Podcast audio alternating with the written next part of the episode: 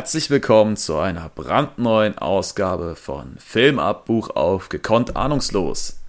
Leon, wir heute wieder hier mit Ian Flemings Dr. No, der zweite Teil unserer Buchserie. Bist du auch so gehypt wie ich? Ja, auf jeden Fall, aber du klingst auf jeden Fall schon mega gehypt, gefällt mir.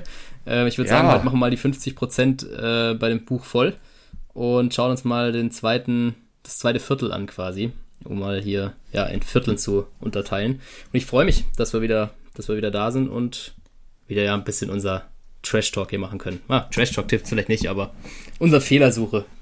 Ja, geil. Äh, ich habe auch echt richtig Lust. Das hat mir das letzte Mal so gut gefallen, da konnte ich es gar nicht abwarten, äh, über die nächsten Kapitel zu philosophieren. Ich hoffe. Schlaflose Nächte, das. ich hoffe, ihr hattet ebenso viel Spaß an der etwas anderen Folge als die vorherigen. Ähm, verübelt uns das Format nicht, aber ich glaube, es ist am Titel unseres Podcasts eigentlich ganz gut erkenntlich, dass wir jetzt uns nicht nur mit dem Visuellen auseinandersetzen, sondern auch mit dem Schriftlichen so ein bisschen. Und bis jetzt hat das Buch ja äh, ganz gut, einen ganz guten Spannungsbogen, beziehungsweise ich glaube, die erste Folge unseres Podcasts diesbezüglich hatte eigentlich auch ihre netten Seiten und war jetzt nicht komplett Hanebüchen und hoffen wir mal, dass wir da gut anknüpfen können. Ja, ich glaube, ich will es doch hoffen. Also ich gehe mal davon aus, dass wir da in unserem, bei unserem Level bleiben. Ja, gern.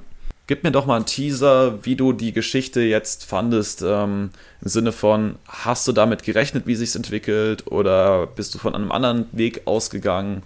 Ja, im Großen und Ganzen ähm, war ich jetzt nicht super überrascht. Also dadurch, dass wir den Film schon, haben wir ja auch schon besprochen hier, um noch ein bisschen Werbung zu machen. ähm, und dadurch, dass wir den ja kennen, denke ich, war es jetzt nicht super überraschend. Also es hat jetzt keine Wendung genommen, wo ich gedacht habe, so, äh, also das kenne ich jetzt gar nicht, kommt mir unbekannt vor. Ja, deshalb konnte ich, man konnte wieder gut folgen, muss ich sagen. Also ich denke, en Detail gehen wir da gleich wieder rein, aber ähm, es war jetzt nicht super langatmig oder so. Also gibt sicher die Passagen, aber die hat es ja auch manchmal im Film. Genau. Aber ja, sag gerne mal noch deine Meinung da dazu. Ja, den, den Teil mit dem Film würde ich, glaube ich, ganz gut unterstreichen, weil es bis jetzt halt sehr deckungsgleich ist oder ja. verhältnismäßig deckungsgleich. So ein paar Sachen haben wir angesprochen. Ich glaube, ich hatte es letztes Mal auch angeteasert, dass ich glaube, dass der nächste Schritt jetzt ist quasi ähm, nach Kapitel 5 wirkt es schon so, als wäre James da sehr eingeschossen auf Crab Key und Dr. No und braucht keine anderen Beweise mehr, um sich jetzt auf den Weg zu machen. Und ja. wie wir jetzt bald erfahren werden, ist es tatsächlich so, dass er da nicht hat lange mit auf sich warten lassen. und ähm, ja. Ja, die Vorbereitungen liefen ja auch schon. Also da muss ja dann schon was kommen. Aber da waren halt auch wirklich sehr, sehr viele Beweise, die in die Richtung weisten. Und ähm, ja. ja, da jetzt noch irgendwie zehn Stück auszugraben, wäre wahrscheinlich ein bisschen too much gewesen. Ja, das stimmt Aber natürlich. ich bin trotzdem, also das kann ich schon mal vorwegnehmen, gespannt, wie es jetzt die, jetzt haben wir quasi die Hälfte, hast du eben schön an dem Balken Beispiel ganz gut dargestellt, äh, wie es jetzt mit dem restlichen Ladebalken ausschaut, weil wir doch schon echt einen flotten Zahn drauf haben im Vergleich zum Film. Aber wie du schon gesagt hast, ich glaube, die Details können wir dann in den entsprechenden Kapiteln klären oder vielleicht am Ende äh, nach Kapitel 10 nochmal eine kurze Zusammenfassung geben. Ich sehe da zwar keinen Anlass zu, aber falls jetzt jemand die erste Folge nicht gehört haben sollte, erkläre ich euch gern auch nochmal, wie es jetzt hier abgehen wird. Äh, wir haben uns die, die Kapitel so ein bisschen aufgeteilt. Ähm, heute darf meine Wenigkeit das Kapitel 6, 8 und 10 ein bisschen e expliziter vorstellen. Äh, der Leon war so gut und hat letztes Mal uns Kapitel 1, 3 und 5 vorgestellt. Und wer rechnen kann, weiß, dass einer immer eins mehr hat als der andere und dass jetzt gerade der Wechsel ist. Genau, wir fassen das dann immer ganz kurz zusammen und gehen dann inhaltlich so ein bisschen durch und heben halt die Punkte hervor, die uns ein bisschen wichtig sind oder uns besonders positiv oder negativ aufgefallen sind. Und hoffen, da kriegen wir heute wieder ein rundes Format hin. Genau, und freuen uns natürlich, wie du gerade eben angeteasert hast, wenn noch neue Leute dazukommen und auch mittendrin noch in unser Format einsteigen, würde ich sagen. Das ist wer immer, begrüßen wir immer, würde ich sagen. Ganz genau. Ähm, es kann gar nicht genug sein und wie immer gilt, wenn ihr euch, wenn ihr eure Meinung gerne kundtun wollt, ich glaube, da gibt es genug Möglichkeiten mittlerweile auf den entsprechenden Anbietern da irgendwie so seiner Meinung ein bisschen Ausdruck zu verleihen und wir hören und sehen uns das natürlich gerne an, äh, in der Hoffnung, dass wir uns dadurch auch steigern können von unserem Potenzial. So, Dr. No, Kapitel 6. Da musst du gleich wieder mit der Üb Ja, ich wollte gerade, ich wollte gerade mal den Spieß umdrehen Äh, ich wollte es heute mal so handhaben, dass äh, du mir nennst, wie du das Kapitel nennen würdest und ich dir dann sage, wie es tatsächlich heißt. Oh, das, da hast du mich jetzt auf dem äh, ganz kalt erwischt. Das ist natürlich jetzt, äh, ja, habe ich mir jetzt gar keine Gedanken gemacht. Umso spannender. Ja, da musst du mir, glaube ich, auf die Sprünge helfen. Da bin ich gerade überfragt, aber wahrscheinlich Aufbruch nach Grab Key oder so ähnlich würde ich es vielleicht nennen. Ja, das ist noch zu früh. Das ist noch zu früh. Das ist noch zu früh. Ja, guck, da hast du mich ganz kalt erwischt. ja, schade. Gut, ich, das erste schenke ich dir, beim zweiten kannst du ja dann logischerweise ein bisschen mehr zu sagen. Kapitel 6 heißt Der Finger am Abzug. Oh, aber das klingt schon vielversprechend. Ja, jetzt warte mal auf meine tolle Zusammenfassung und wenn du dann nicht erst recht hungrig bist, dann weiß ich sie auch nicht. Es gibt ein Dinner zu zweit, bei dem es um die ethnische Zusammensetzung und den expliziten Aufgaben, Aufgabenfeldern der Ethnien auf Jamaika äh, besprochen wird. Dann gibt es noch ein wenig Geografie im ansässigen Institut für Kartografie oder Topographie, ich weiß es gerade nicht mehr aus dem Kopf. Und abschließend eine verhängnisvolle Nacht im Hotel mit mörderischen Vitaminen und nicht ganz so knuffigen Tierchen.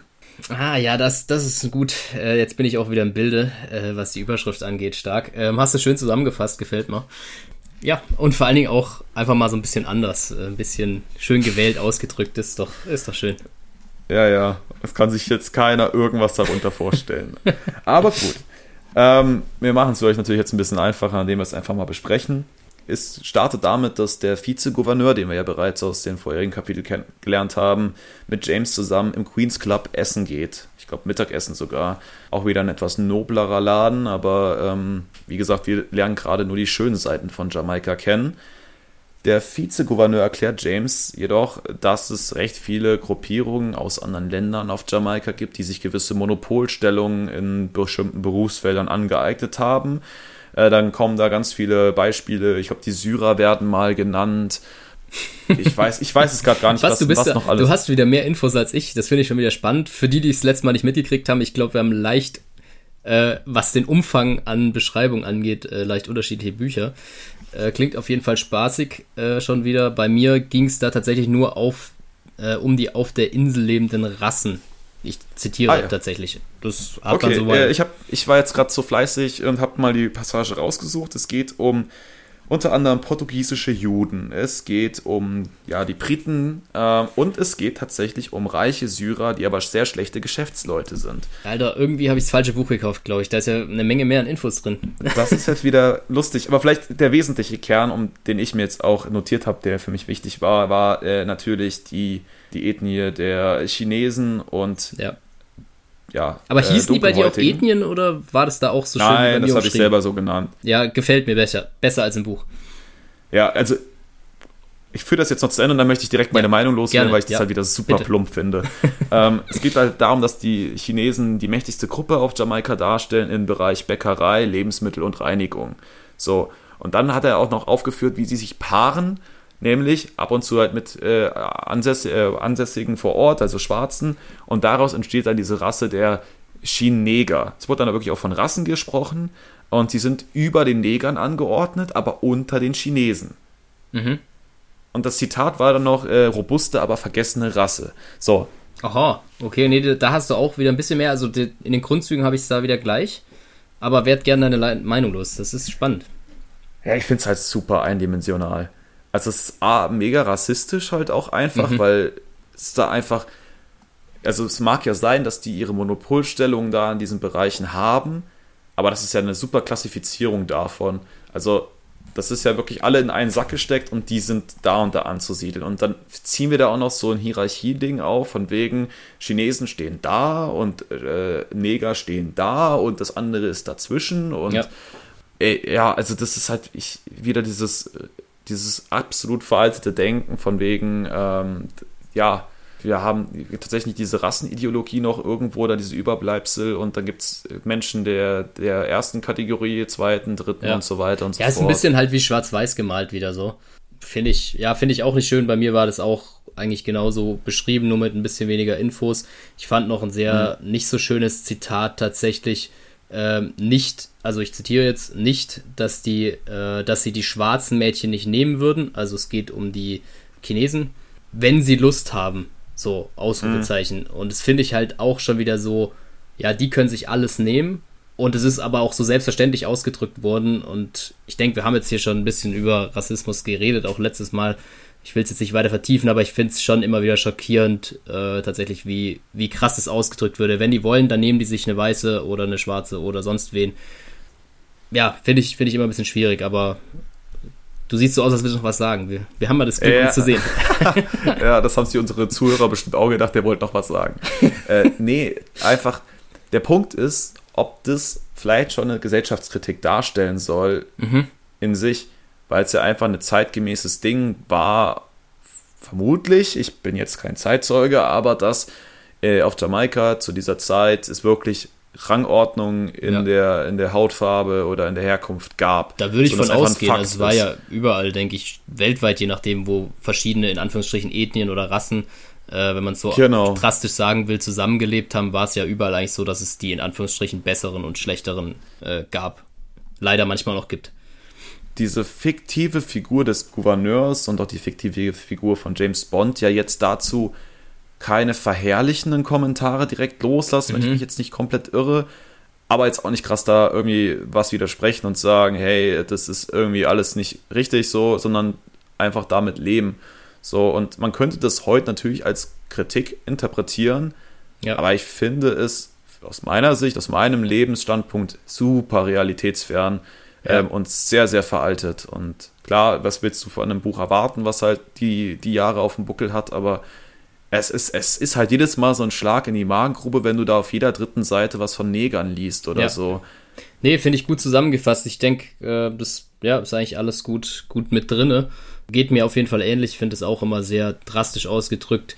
Wie gesagt, ich glaube, ich finde es ja auch immer schade, wenn man dann in die Diskussion abschweift und sagt, das muss alles geändert werden, das darfst du heute nicht mehr lesen, weil hm. es zeigt ja schon auch, wie es damals war und ich finde, da darf man sich ja vor nicht verschließen weil man da ja auch Sachen draus lernen kann und in der Hoffnung, dass sowas nicht wieder vorkommt. Deshalb, ja, ist schwierig, aber ich finde zum Lesen, ja, aus unserer heutigen Sicht auf jeden Fall ganz schwierig. Verschiedene ja. Passagen, sagen wir es so. Mhm. So, nach diesem hochpolitischen Einstieg äh, wird es jetzt äh, wieder ein bisschen flapsiger. Bond fragt dann noch konkret nach, ob es bei den Chinesen oder, ja doch bei den Chinesen, nicht bei den Chinegern, sondern bei den Chinesen äh, einen Anführer gibt und der Vize meint, also der Vizegouverneur meint, ja, ähm, gibt es keinen konkreten oder sie wissen es einfach nicht. Äh, das ist so der Stand der Dinge. Das Gespräch geht dann zu Ende und der Vize meint dann noch, er kümmert sich, versucht sich noch um die Akte zu kümmern, also hat das noch nicht aufgegeben. Ich glaube, für James ist aber klar, dass er die Akte nicht bekommen wird. Ja. Diese enthielt eben auch eine Kategorie der Insel Crab Key, die für James natürlich höchst interessant ist einfach weil er die Insel überhaupt nicht kennt mit ihren Beschaffenheiten und äh, er den Tipp bekommt, ins Institut zu gehen und sich dort die Generalstabskarte tatsächlich dann anzuschauen von 1910. Mhm, ganz aktuell.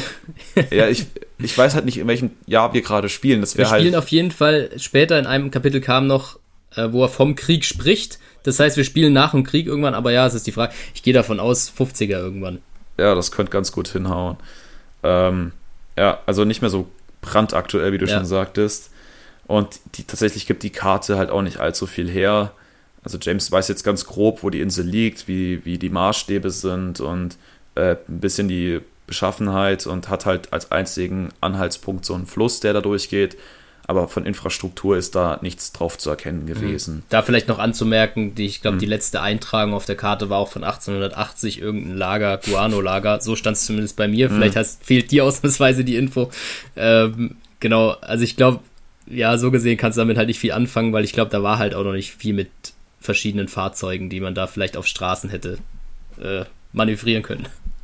Vermutlich. Und die musste erstmal auf diese Insel bekommen. Genau. Ah, gut, dann nach diesem kleinen Geografieunterricht geht es dann aufs Hotel, wo ein Obstkorb auf unseren lieben James Bond wartet. Und der ist davon so semi-begeistert und dem Ganzen sehr, sehr skeptisch zugewandt, ähm, weil dieser angeblich vom Gouverneur kommt. Und er überprüft dann auch noch seinen Aktenkoffer, den er äh, mit Talkumpuder bestreut hat, die, die Schlösser, mhm. also genau wie im Film tatsächlich. Ja. Und Nur, auch, was ich da ja. schade finde, dass man es vorher nicht also dass vorher nicht geschrieben wurde, dass er es macht, Weil im Film Ja. kriegen wir es ja davor, wie er alles vorbereitet, dann ist er weg, kommt irgendwann wieder und kann es kontrollieren. Und so kam halt aus dem Nix. Er kontrolliert alles. Ach ja, da hat er ja auch noch das und das angebracht. Das fand ich ein bisschen geil. Ja. Kommt ziemlich aus der Kalten, da gebe Ja. ich dir absolut recht. Und tatsächlich hat sich jemand dran vergriffen und James untersucht dann auch noch sein Obst im Badezimmer und entdeckt tatsächlich Einstichstellen und leichte braune Verfärbung um diese Einstichstellen herum, wo ich mir denke, also je nachdem, was du für eine Nadel nimmst, musst du verdammt gute Augen haben, um da Ja. eine Einstichstelle auszumachen. Glaube ich auch fast. Äh, Also- Gerade am, am, am Sprung oder wo er geschaut hat, also wirklich da, wo es sowieso super unübersichtlich ist. Ähm, aber gut. Er ist ja nicht umsonst Geheimagent, hallo. Ja, also irgendwas muss er äh, als Ausbildung genossen haben. Und er schließt daraus, dass es jetzt nun, Zitat, tatsächlich Krieg, tatsächlich Krieg herrsche, also die Fronten jetzt geklärt sind. Und es bestätigt ihm auch seinen Gedanken, dass da halt was im Argen liegt mit Dr. No und den ganzen Chinesen etc., dass, äh, dass die ganz gut Bescheid wissen bereits und ähm, er jetzt da auch, wie gesagt, auf seinen finalen Schluss kommt. Äh, James hat dann tatsächlich ein sehr, sehr viel Vertrauen in den Vizegouverneur entwickelt, weil er den ja auch direkt anruft und bittet, das Obst untersuchen zu lassen im Labor, also auch wirklich zu gucken, ob da was drin ist. Das aber anonym, also er möchte da nicht namentlich genannt werden oder ähnliches, sondern das soll als anonym erfolgen. Und er soll ihm dann von den Ergebnissen berichten und sagt ihm auch, er zieht jetzt aus dem Hotel aus und geht nach Bow Desert. Gut, dass du es als erstes ausgesprochen hast. Sonst Ich wär, hoffe mal, das war ich, richtig. Ich hätte es Ja. auch so ausgesprochen, also dann sind wir uns da wenigstens einig, aber ich habe mich gefragt, ob das französischen Ursprungs ist oder so. Ich habe es leider jetzt nicht rausgekriegt, aber klingt auf jeden Fall gut, wir sind uns einig. Äh, wenn wir uns da einigermaßen einig sind, dann bin ich da schon zufrieden. ähm, und wie gesagt, mein, mein Schluss daraus ist einfach, dass er diesen Gouverneur, den er, äh, Vizegouverneur, logisch schon, nicht den rechten, der ist ja blöd, den er da irgendwie ein paar Stunden kennengelernt hat, in den anscheinend viel, viel mehr Vertrauen reinsetzt in alle, als in alle anderen, weil er ja selbst Quarrel nicht richtig einweiht, wie sich dann später zeigt. Und da Ähm, finde ich auch so ein bisschen schwierig. Ist eigentlich schon eine sehr gewagte Strategie, finde ich, zu sagen, Mhm. ey, ich ruf mal im Kingshaus an. Daher kamen die Früchte eigentlich, weil Gouver der Gouverneur sie mir geschickt hat. Oder zumindest das war der offizielle Absender. Ey, Ich rufe da Ja. an, sag, ich brauche einen Gerichtschemiker in der Hoffnung, dass der Smith das nicht weitererzählt. Äh, plus, ich sag ihm noch, wo ich hin will, will es aber eigentlich geheim halten. Der, Ja. der kann zweimal Verrat eigentlich vergehen, sozusagen, äh, ja, wenn er will. Finde ich krass, aber ja, hat sich ja mit dem ganz gut verstanden. Ja gut, vielleicht hat James doch einfach eine extrem gute Menschenkenntnis. Wir wissen es nicht. Aber wissen, Ja. Vielleicht gibt es noch den Twist. Äh, wir werden sehen. Ja, wir haben ja noch ein paar Kapitel. Ähm, dann erscheint Crowell auch im Hotel und äh, sagt, dass er seinen Auftrag erledigt hat. Also er hat äh, zwei, zwei Double gefunden und in den Wagen gesetzt. Und das läuft alles. Und James überlegt, ob er den Gouverneur, also diesmal den richtigen Gouverneur, oder M in Kenntnis setzt, was seine Überlegungen sind oder der Stand der Dinge und kommt ganz schnell zu dem Entschluss, auf den Gouverneur hat er gar keinen Bock. Also das äh, führt zu nichts. Und auf M, für M hat er zu wenig Beweise und hat Angst, wenn er jetzt da mit irgendwelchen halbgaren Sachen um sich wirft, dass, dass er dann noch für dienstuntauglich gehalten wird, Ja. weil er da irgendwie paranoid ist oder ähnliches, weil für M ja die Sache recht klar war und er jetzt James dafür einen Urlaub entsandt hat und nicht genau, ich denke, es hat, hat auch mit der Vorgeschichte zu tun, einfach, ähm, dass er da sagt, nee, das ist vielleicht auch nicht die allerbeste Idee. Exakt. So, und dann ist es Nacht, irgendwann so gegen drei, und Bond wird durch ein merkwürdiges Gefühl wach. Er ist überrascht, dass er selbst, also er ist irgendwie von sich selbst überrascht, dass er da so viel Angst, Nervosität oder Überraschung einfach empfindet oder wahrnimmt. Für jemanden, der ja eigentlich schon extrem viel erlebt und gesehen hat. Und ein tropischer Hundertfüßler bahnt sich den Weg über James Körper. Bei dir ist es ein tropischer Hundertfüßler, okay. Bei mir war es ein es bei Tausend, bei mir ist ein Tausendfüßler. Eins, eins höher. Nee, ich habe auch nach, ich habe auch, ich dachte erst, wo so rumrätselt, was könnte es sein? Ja, wir kommen noch zur Sti äh, Spinne. Er hat sich halt irgendwie, keine Ahnung, das falsch gefühlt oder so. Aber es ist ja dann tatsächlich bei diesem Hundert- oder Tausendfüßler geblieben. Und dieser bahnt sich seinen Weg über die maximal unangenehmsten Stellen, die man so abarbeiten kann. Mhm. Was ich da wichtig Äh. fand, dass die ganze Zeit erwähnt wird, wie haarig er ist. Also auch Bond selber. Und dann dachte Ja. ich, das passt eigentlich ganz gut zum Film, oder? Das stimmt. Das ist vollkommen korrekt. Dann krabbelt das Vier auf jeden Fall da irgendwie von, von den Beinen in den Schritt weiter, dann übers Herz. Also wirklich, es wird immer tödlicher quasi. Halsschlagader, dann nochmal quer übers Gesicht, bis es dann irgendwie aufs Kopfkissen verschwindet und James kennt das, erkennt es sogar mitten in der Nacht und kann es einordnen, dass es, ein, also aus dem Museum oder so, mhm. dass es ein extrem tödliches Vieh ist mit, äh, mit starkem Gift. Äh, bekommt auch absolute Panik, also richtig untypisch ja, für unseren ja. James, also der ist wirklich komplett außer sich. Ja, auch schon mit der und, Angst davor, wie du ja gerade eben schon bemerkt hast, ist eigentlich mhm. also zum Film überhaupt nicht passend, wie man da den Bond kennt. Von nee. der, vom Angstlevel her, sag ich mal. Ja, aber das ist halt das Ding, wir sehen ja nie in James rein. Ja. Also im, im Film, ja, wir kriegen ja nie irgendwie ja, erklärt, stimmt. okay, was geht in ihm vor. Ja, er kommt halt immer drüber wie jemand, der super abgeklärt ist und äh, immer die Oberhand hat. Und selbst wenn nicht, ihm das irgendwie mit einer gewissen Selbstironie dann alles doch ja irgendwie noch passt. Das ist recht spannend. Und jetzt sind wir aber wieder ähnlich wie im Film, durch irgendeine Art meditativen Weg, sich selbst zu beruhigen, schafft er es, die Situation auszuharren ähm, das Vieh dann auf den Boden zu schleudern mit dem Kopfkissen und dann mit dem Schuh drauf zu hauen. Da waren wir im Film ja bei diesem extrem mhm. lautmalerischen. Ja, ich, ich wollte dasselbe gerade sagen. Aber schön, dass du es auch noch äh, ja. mit dabei hast, ja.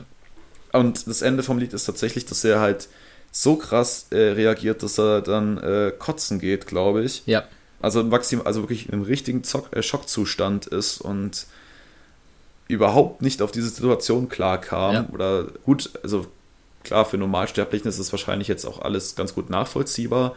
Aber wenn du halt im Kopf immer diesen, diesen super coolen Typen hast, der, der regelmäßig sich von irgendwelchen Frauen hinters Licht führen lässt und es mhm. ihm dann trotzdem irgendwie egal ist oder regelmäßig da irgendwie mit dem Tod gedroht wird. Und ja. dann macht dich sowas so krass fertig, dass ja, du da das halt einen leichten Nervenzusammenbruch hast. Das ist schon spannend. Ja, war auf jeden Fall, der war auf jeden Fall richtig durch, ja. Das können wir, glaube ich, festhalten. Ja, ja, das war Kapitel Der Finger am Abzug. So, dann sind wir ja schon beim nächsten Kapitel. Dann darf ich wieder hier fröhliches Raten mit Überschriften machen, oder wie? Denn mhm. ich würde ich würd bei meinem ersten Tipp tatsächlich bleiben jetzt dann. Das war, wie, wie das hast war, formuliert? Ähm, die Überfahrt nach Crab Key oder so. Sowas in die ah, Richtung. es ist, ja, es ist die nächtlich, eine, eine nächtliche Fahrt. Eine nächtliche Fahrt, okay. Ja, gut. Man kann ja auch nicht alles wissen, ja. Aber ich habe auf jeden Fall die äh, Zusammenfassung für euch mitgebracht. Ja, und da geht's so los, dass sich Bond und Quarrel ähm, früh am Morgen, er wollte ja um halb sechs, glaube ich, geweckt werden, äh, auf den Weg machen Richtung Port Maria an der Nordküste.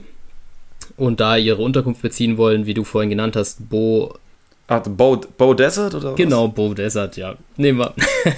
ah, äh, genau, da wollen, sie, da wollen sie hin. Bond hängen die Ereignisse von der Nacht noch so ein bisschen nach, aber äh, kommuniziert es mit Quarrel erstmal nicht so richtig, will aber halt ein bisschen was über die äh, Tausendfüßler oder Hundertfüßler in dem Fall äh, wissen, bis dann Quarrel das Thema wechselt und fragt, was sie eigentlich vorhaben und Bond halt sagt so, ja, weiß ich eigentlich selber nicht so ganz genau. Ähm, eigentlich ist meine Absicht, äh, zu Crab Key überzusetzen, um, ja, ich will mich da einfach mal ein bisschen umsehen, ist ja offiziell sein Urlaub. Genau, in Bo Desert sind sie dann eben äh, in ihrer Unterkunft äh, für eine Woche und da wird eben die Strandfigur äh, mit stählernen Muskeln gestärkt vom Bond und alle Vorbereitungen für die Überfahrt getroffen. Und genau, da von dort aus geht es dann Richtung Crab Key. Das Sehr mal schön. in aller Kürze. Genau, und dann sind wir, wie gesagt, am nächsten Morgen. Ähm, sie machen sich auf den Weg zur Nordküste und Bond ist eben noch so ein bisschen geschockt von der Nacht mit den Tausendfüßlern, fragt Quoll da so ein bisschen aus äh, ohne allerdings genau darauf einzugehen. Und der gibt ihm halt so ein bisschen die Antwort, dass es eigentlich nicht sein kann, dass der bei ihm im Hotelzimmer war, weil die sich von solchen sauberen Orten fernhalten. Äh, außer es hat sich jemand aktiv reingesetzt, was natürlich ein nächster Hinweis ist nach dem Früchtekorb, ähm, dass Bond da vielleicht aus dem Weg geräumt werden soll. Aber es ist auch spannend. Ja. Äh, sorry, dass ich da reinkrätsche, nee, aber es ist auch spannend, dass da ein doppelter Attentatsversuch auf ja. James verübt wurde. Also man sich nicht mal, sicher, nicht mal richtig Vertrauen in den Obstkorb gesetzt hat oder die irgendwie ja. gemerkt hat, okay, das zieht nicht, ich muss da nochmal nachlegen. Ja, das ist schon stark, vor allen Dingen, weil man auch das beides in, innerhalb von einer Nacht, wo man noch nicht mal weiß, ob es andere geklappt hat oder nicht, außer die haben da ja, genau. Spione im Hotel. Ähm, ja, sowieso ein doppelter Boden eigentlich. Genau, ähm, ja, sie fahren dann weiter. Quarrel will eben wissen, was jetzt eigentlich Phase ist hier, ähm, was sie eigentlich genau vorhaben. Bond sagt, ja, zunächst mit dem anderen Wagen äh, und seinen Doppelgängern wollte er erstmal eine falsche Fährte legen. Dann will er trainiert werden von Quarrel äh, in Bo Desert. Und dann sagt er ihm eben, dass er von dort aus übersetzen möchte und ja, Crab Key sich mal anschauen will. Es klingt halt so voll entspannt, äh, als wäre sich der Gefahr irgendwie nicht bewusst, die da eventuell lauern könnte. Er weiß ja schon, dass er jetzt da einen Gegner hat. Aber es klingt so, ja, ich, ich sehe mich mal um wie so ein Turi eigentlich so ein bisschen. Wurde bei dir auch erwähnt, was das für Double waren? Tatsächlich nicht, nein. Also man erfährt später, dass sie dann nicht überlebt haben. Da kommen wir ja. kurz zu, wobei es nicht wirklich Spoiler wichtig vorweg. ist. Ja, genau. Aber mehr äh, nee, bei mir tatsächlich also, gesagt. Bei mir wurde gesagt, also dass Quarrel meinte, äh, er hat da irgendwie so einen Abschau mehr oder weniger genommen. Der eine sein Bettler und der andere äh, Buchhalter im Bordell Betsy. Oh. oder Bordell okay. von Betsy, ich weiß es ja. nicht. Und es wären weniger gute Menschen. Was tatsächlich hier als, naja, es das heißt positiv, also es ist ja Menschenleben bleibt Menschenleben, aber hätte jetzt da irgendwelche, weiß ich nicht, sehr, sehr guten Leute genommen. Also ja. James hätte ja, hätte, ja wissen können, dass das sich so entwickelt. Ähm, dementsprechend ja, das stimmt. Spannend. Und es ist ja dann auch so, dass das Quarrel noch sagt, ja, man kann den Leuten nicht so ganz trauen. Das kam bei mir tatsächlich auch, aber er hätte den schon eingeschärft, dass wenn sie den Wagen genau. nicht hinbringen, dann erfährt die Polizei davon oder so. Also die hm. hätten dann ihre Strafe schon gekriegt. Ja, nachdem Bond dann Quarrel eröffnet hat, äh, was eigentlich hier sein Vorschlag ist, ist Quarrel halt schon so ein bisschen nicht so überzeugt davon, mit auf die Insel zu gehen.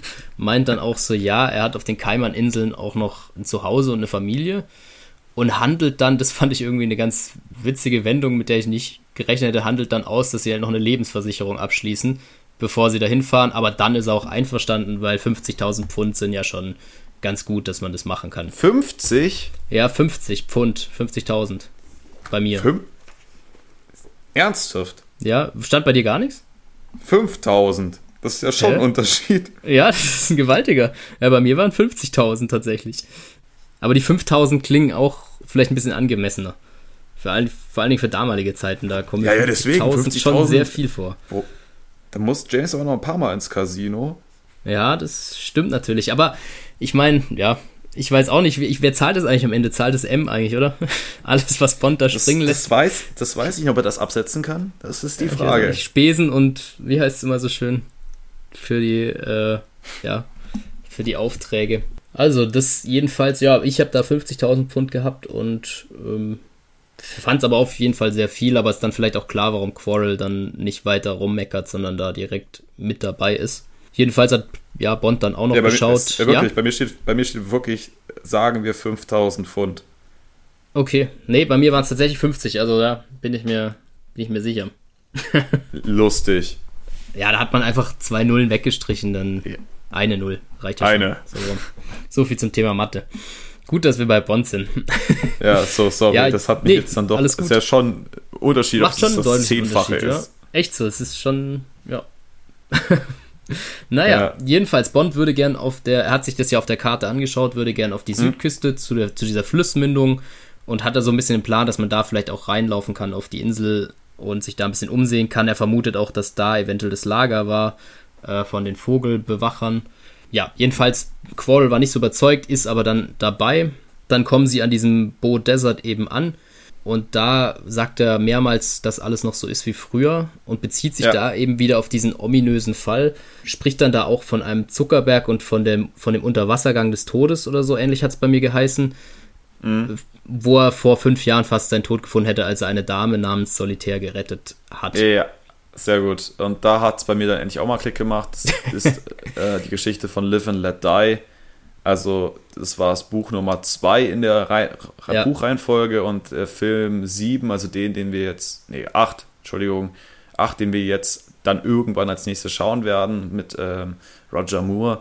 Und das spielt tatsächlich eigentlich in Amerika, aber anscheinend hier äh, dann doch irgendwie sehr nah an Jamaika.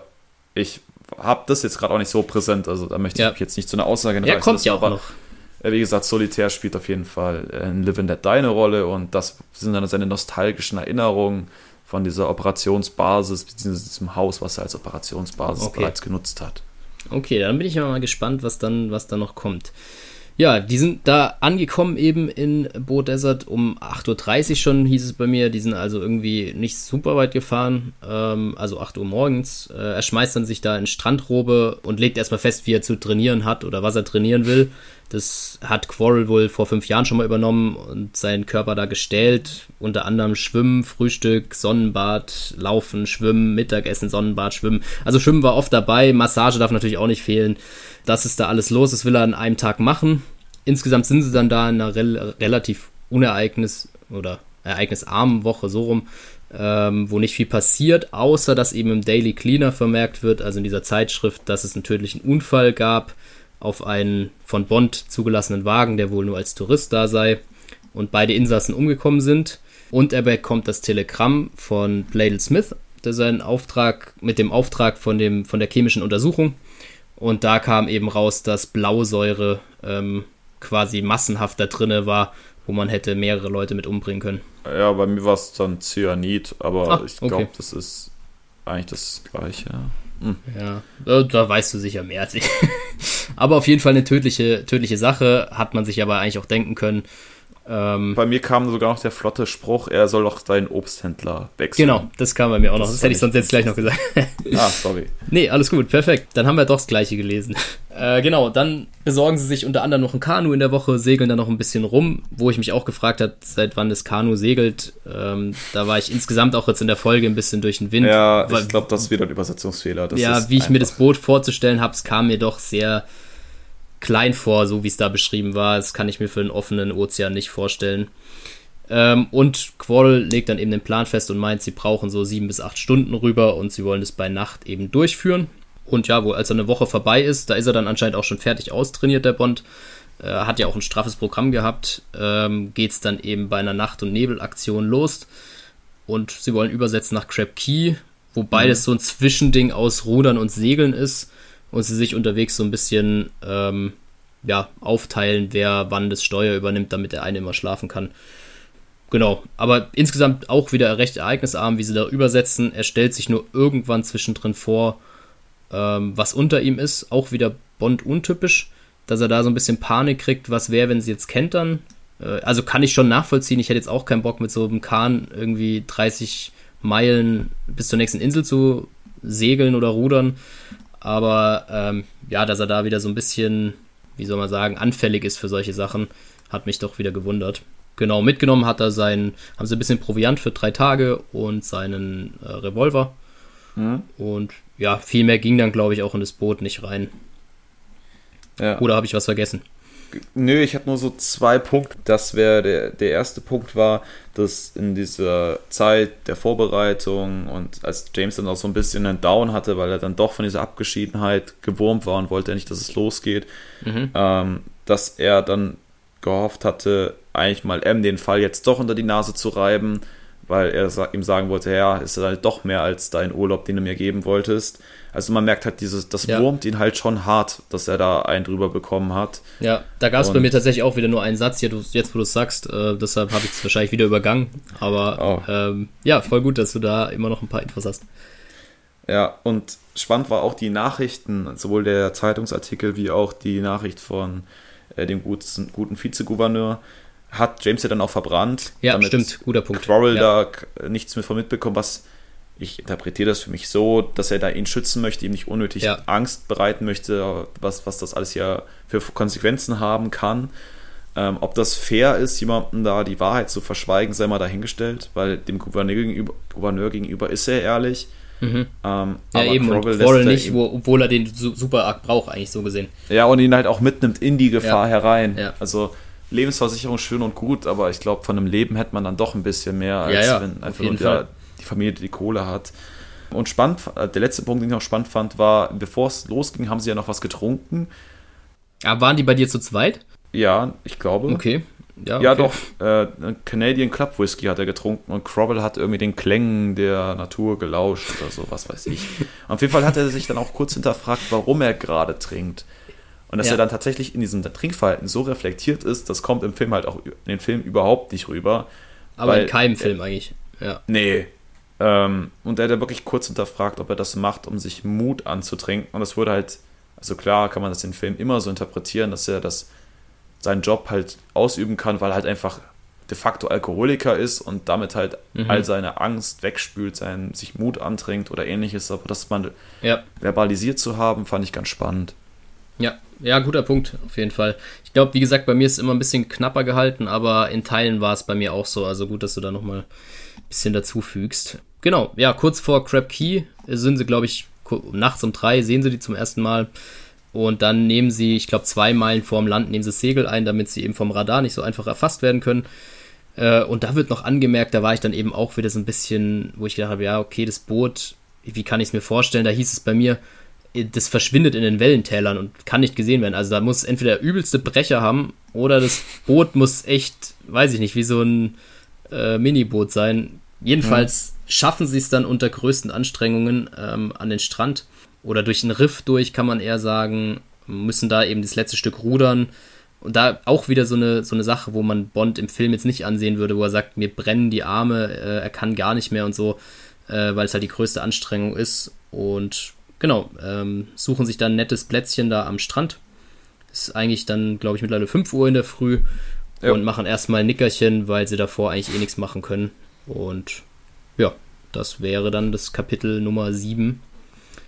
Wie hieß es doch gleich? Jetzt wollte ich es nochmal so schön sagen. Ach, ja, äh, eine nächtliche Fahrt war es. Aber Kapitel 8, du, das hat's in sich. Kapitel 8 heißt nämlich die elegante Venus.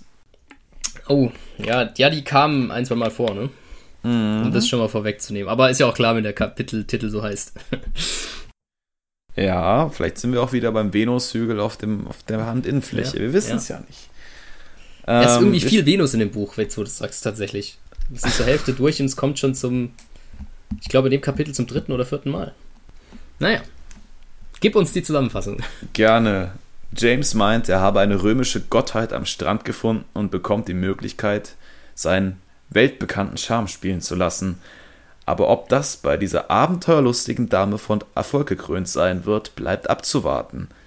Auch findet sich Zeit, etwas über den Börsenstand von Muscheln und Biologie für Fortgeschrittene zu philosophieren. Ein Kapitel so süß wie Honig.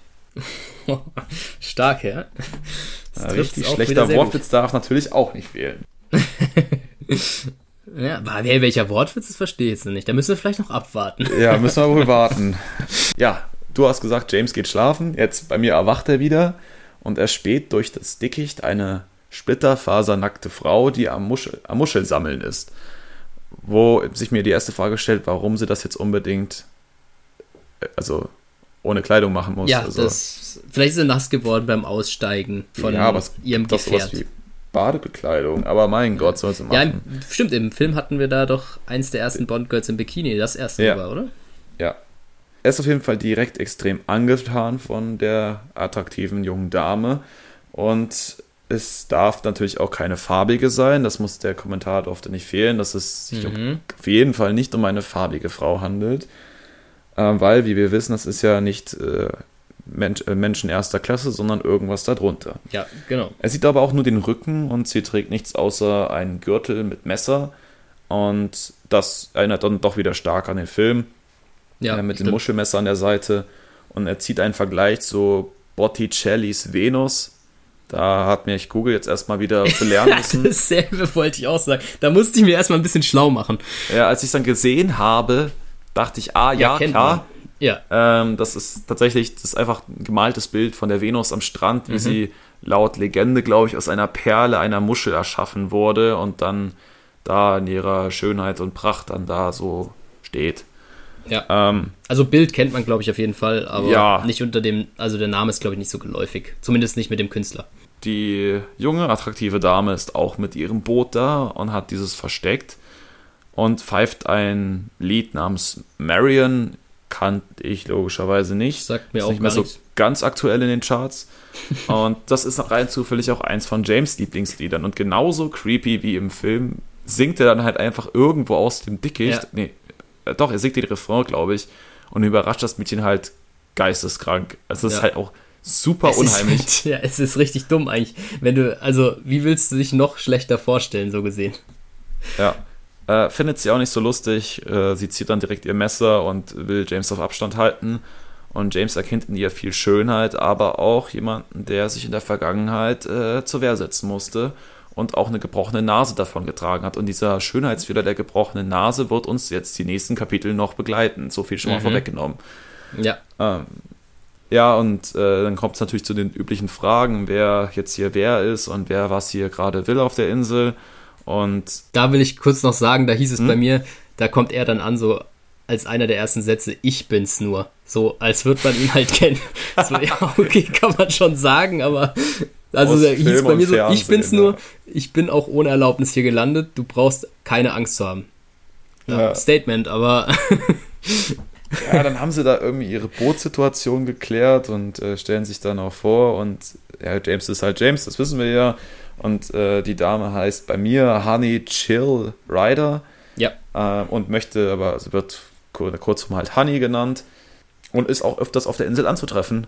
Also wir sind hier gerade auf so einem Ding wie äh, Temptation Island oder ähnliche Formate aus, aus RTL 2. Ähm, nackt auf einer einsamen Insel, häufiger. Steht im Ganzen auf jeden Fall nichts nach, wenn ich es mir durchlese, so ein bisschen, ne? Mhm. Und äh, James macht sie darauf aufmerksam, dass sie mit ihrem Boot äh, dem Radar nicht so einfach entgehen kann. Und ja, sie sagt halt, ja, das ist eigentlich Standard, also mir ist das relativ egal und das hat bis jetzt jedes Mal geklappt, also da sehe ich jetzt kein Problem. Und dann schnallt sie irgendwann, ah, oh, ich habe ja gar nichts an, könnte man vielleicht mal ändern und geht sich dann geschwind umziehen und möchte, dass sich James dann aber ja von den Muscheln fernhält, also das gleiche Theater wie im Film halt auch. Ja. Dass sie äh, sagt, also dass sie Angst hat, dass er ein anderer Muschelsammler ist, der sie da um ihre, ihre Beute beraubt. Ja, und, und jetzt Fun Fact, wie heißen die Muscheln? Einfach um beim Thema zu bleiben.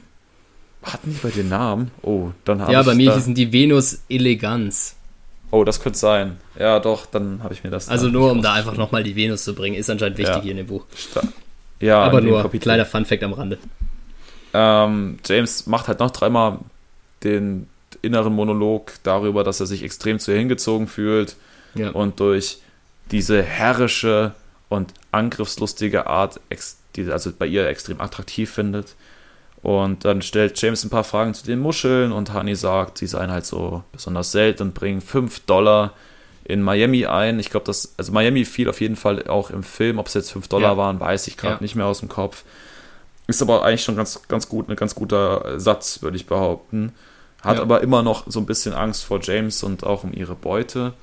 Und äh, als dann James endlich mal erklären soll, wer er ist, äh, nimmt, nutzt er die Tarnung eines Vogelkundlers aus und fragt Hani dann auch erstmal nach den Rosalöfflern. Ja, aber will halt damit auch so richtig punkten bei ihr und merkt dann, wie er halt einfach so gar nicht punkten kann, weil es halt einfach kein geiles Thema ist, wie, wie das, was sie vielleicht so erzählt, was sie hier groß macht und so. Und er selber hat ja lange nicht so viel Plan. Das fand ich irgendwie auch ganz witzig, weil sie fand sie halt einfach nur unspektakulär so. Ja, exakt. Und ähm, zu diesen Rosa-Löfflern sagt sie halt, ja, es gibt jetzt irgendwie nicht mehr so viele. Der Drache hat die alle gekillt, inklusive deren Nistplätze. James ist da wieder so bei seinem üblichen Realismus-Ding von wegen, ja, Drache, ja, gibt es jetzt nicht so wirklich. Und ähm, sie sagt, er, er, habe ja überhaupt keine Ahnung. Sie habe das alles schon gesehen, wie der da alles abgefackelt ja. hat äh, und die Schwarz und Gold alles geglänzt hat und Vögel und Bäume in Brand standen und was weiß ich nicht alles. Und James möchte dann wieder erklären, dass er das für Humbug hält und äh, sie findet das dann nicht so lustig und wird dann eher sauer. Und genau, beleidigt ihn dann noch als ahnungslosen Städter, der halt mhm. halt keine Ahnung von genau. der Natur hat und zählt dann so etliche super spezielle Tieranekdoten auf, ja. die auch teilweise im Film übernommen wurden von dem Gottesanbeter-Weibchen, was ihren Geschlechtspartner frisst, vom tanzenden Mungo in der Nacht und hast du nicht gesehen. genau. Und James will, wie du schon sagtest, dann gerne kontern. Ja, da will er ein zweites Mal genau. Material, also. Genau, da wollte er irgendwie ein zweites Mal noch punkten, ja, aber ja, gut, ist halt so. Ja, ganz exakt. Äh, ja, und sagt aber dann nochmal, dass sie in Gefahr sind und äh, der Chinese dieses Mal nicht will, dass er geht oder auch, dass sie geht, weil er ja weiß, dass der wahrscheinlich nur auf ihn gewartet hat und jetzt Honey einfach mitgehangen, mitgefangen, damit drin steckt und jetzt auch nicht mehr von der Nummer, aus der Nummer gut rauskommt. Wobei ich, bei, ich mich frage, wenn die doch jedes Mal auf dem Radar erschienen ist, warum juckt den das halt nicht? Also. Ja.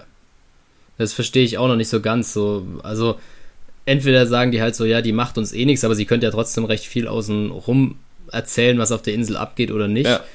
Ähm, also da sind sie irgendwie ziemlich lax, aber wenn dann Bond einmal kommt, wo sie gefühlt schon wissen, dass er kommt, oder davon geht Bond zumindest aus bis dahin, äh, da machen sie einen Riesentamtam. Also, ja, interessant auf jeden Fall. Ja, dann möchte er auch gerne mal Crowell informieren und weckt diesen und informiert ihn über Honey. Und der denkt sich, ja, mein Gott, dann schießen wir die jetzt hier einfach ab. Also, dann soll die mal Ganz zusehen, was sie Art, macht. Und äh, während sich dann beide einen Plan überlegen, hört man ein Dröhnen im Hintergrund und weiß, sie kommen. Ja, und jetzt ist die Frage natürlich, wer ist sie? ja, und damit kommen wir zu Kapitel 9. Dem Genau. Würdest du welchen Titel geben? Hm, die Verfolgung oder so. Oder Okay. unter Beschuss. Okay, es ist, finde ich beide sehr, sehr gut. Im Original ist es um Haaresbreite. Ja, okay. Ja, ich bin nicht ganz so poetisch, glaube ich. Da muss ich noch, muss ich noch an mir arbeiten. Naja, gut. Ähm, jedenfalls, ja, nachdem sie dieses ferne Dröhnen eines Motors gehört haben, machen sie aber mal ganz schnell, dass sie den Strand möglichst so hinterlassen, dass man nicht sieht, dass sie da waren und suchen sich ein nettes Plätzchen, wo man sich verstecken kann. Kurz darauf kommt dann auch eine schöne, bei mir war es teilweise fast wie eine Yacht beschrieben, ähm, die dann auch verschiedene nette Ausstattungen hatte, denen man Personen, mit denen man Kontakt über Entfernung aufnehmen kann, aber sich auch anderweitig äh, Gehör verschaffen kann, sagen wir es mal so. Genau, die entdecken dann irgendwie was Auffälliges auf dieser Yacht, halten vor dem äh, Strand an. Allerdings können sie niemand so richtig davon überzeugen, sich blicken zu lassen von Bond, Quarrel und Honey. Und Wurde denn zu der Ethnie der Leute bei dir was gesagt? komme ich gleich nochmal drauf, glaube ich. Okay. Habe ich mir was zu aufgeschrieben. Genau, äh, lässt sich keiner blicken. Ähm, irgendwann haben sie es dann aufgegeben, kündigen noch an, dass sie da auch noch ganz nette Viecher haben, mit denen sie wieder vorbeikommen wollen, um die Reststücke aufzusammeln, die vielleicht da irgendwo in den Büschen zu finden sind. Und das regt natürlich die ähm, drei dazu an, sich von dem Strand dann schnell Richtung Mangroven zu begeben, nachdem das Boot wieder weggefahren ist, äh, um sich dort zu verstecken und natürlich auch weitere Forschungen, die Bond gern noch anstellen würde, ähm, nachzugehen. Immer noch offiziell unter dem Vorwand, dass er natürlich hier ein Vogelkundler ist. Genau, das mal in der Kürze die Zusammenfassung. Ja, ähm, da gleich hier am Anfang habe ich mich gefragt, wie viel Zeit die haben äh, von dem Motorengeräusch, weil bei mir stand dann 10 Minuten später waren alle Spuren verwischt. Also das muss ja ein exorbitant lautes Motorboot sein. Oder ich oder sau langsam fahren, so Schritttempo oder so. Jedenfalls haben sie genug Zeit gehabt, alles zu verwischen. Ähm, haben sich dann bei ihren Schlafplätzen versteckt. Natürlich war Honey bei Bond mit dabei und Quarrel ist wieder in sein Versteck irgendwo zwischen den Felsen gegangen. Und kurz darauf fährt dann eben auch das als Yacht äh, beschriebene Boot äh, um die Landzunge herum und man kann ein ziemlich großes Schnellboot sehen, auf dem aber erstmal wenig Männer zu sehen sind. Letzten Endes ergeben sich daraus ein Steuermann und zwei Männer, die auf dem Heck zu sehen sind. Da kommen wir dazu. Zwei Neger mit heller Haut war das bei mir als Zitat geschrieben. Bei dir Ja. auch? Ja. Okay, schade, haben sie nichts verbessert. Ähm, ja, unsere Meinung haben wir, glaube ich, dazu kundgetan vorhin. Ähm, genau, und der eine hält davon ein Megafon in der Hand und der andere hat einfach mal noch ein drehbares Maschinengewehr dabei. Ich denke mal, dass es so fest verankert ist auf dem Boot, ähm, sodass man eben 360 Grad gegebenenfalls alles abräumen kann. Genau. Und sie haben dann zusätzlich natürlich noch ein Fernglas dabei, suchen das Ufer ab und stellen eben zwischen den Felsen fest, dass da was Auffälliges liegt. Äh, in dem Fall handelt es sich vermutlich um das Boot von Honey. Man weiß es nicht so genau, weil sie, also Bond, Honey und Quarrel beobachten natürlich das Boot, wissen natürlich nicht, was da gesprochen wird. Jedenfalls halt, hält das Boot dann an und es wird versucht, Kontakt mit ihnen aufzunehmen über das Megafon, wo man sich auch fragen kann, ob das Megafon nötig wäre, weil Bond meinte, er hätte quasi das Gemurmel der Stimmen trotz des Motors gehört. Aber Megafon ist schon cooler, geben wir es zu. Ein bisschen, ja, definitiv. Schon, da kann man schon ein bisschen mitmachen. Ja, jedenfalls werden sie aufgefordert, rauszukommen. Also die, die ähm, Leute auf dem Boot sind sich sehr sicher, dass Bond und Co. dort irgendwo sich versteckt halten. Ähm, was natürlich wenig ähm, ja, einbringt, weil Bond ganz sicher nicht rauskommen möchte, sodass letzten Endes dazu führt, dass vom Boot erstmal eine Salve äh, Maschinenfeuer eröffnet wird ähm, auf die Baumwipfel von den Mangroven äh, als kleine Warnung. Äh, allerdings treibt auch das die drei jetzt nicht aus dem Versteck heraus. Natürlich nutzt Bond die Situation dann auch weiter, Honey noch ein bisschen an sich heranzuziehen. Natürlich unter dem Vorwand, dass man dann ein kleineres Ziel wäre. Wobei Ja. ich mir denke, also wenn du vom Maschinengewehr durchgesiebt wirst, ist egal wie klein das Ziel ist. Ich denke, eine Kugel wird dann schon auch treffen. Aber ja, gönnen wir ihm die kleine Auszeit in seiner Mulde da. Ja, und als dann klar gemacht wurde, dass hier der Spaß vorbei ist, werden zwei Magazine vom Maschinengewehr aus verschossen, einfach einmal den ganzen Strand lang zusammengeschossen, äh, sodass eigentlich nicht mehr viel übrig bleibt. Aber das Positive daran ist natürlich, die Verstecke haben standgehalten und Bond hat kurzzeitig natürlich ein bisschen Muffensausen, dass sie auffliegen könnten, weil eben der Busch über ihnen auch komplett abgeräumt wird und dass man sie dann sehen könnte, aber die sind wohl so runtergefallen, die Zweige, dass Bond äh, und Honey da bedeckt waren und genau, dann ja, ist da halt erstmal alles in Schutt und Asche gelegt. Dann wird über das Megafon noch angekündigt, dass sie bei Gelegenheit zurückkommen werden, sobald sie ihre Hunde geholt haben und alles, was noch übrig ist am Strand, zusammensammeln werden. Äh, Ob es jetzt lebt oder nicht, ist dann auch erstmal egal. Und dann dampfen sie unter Volldampf ab.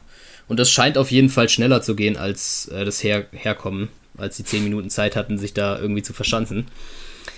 Genau, und als es vorbei ist, ähm, ist Honey dann ziemlich aufgelöst tatsächlich äh, und völlig durch den Wind.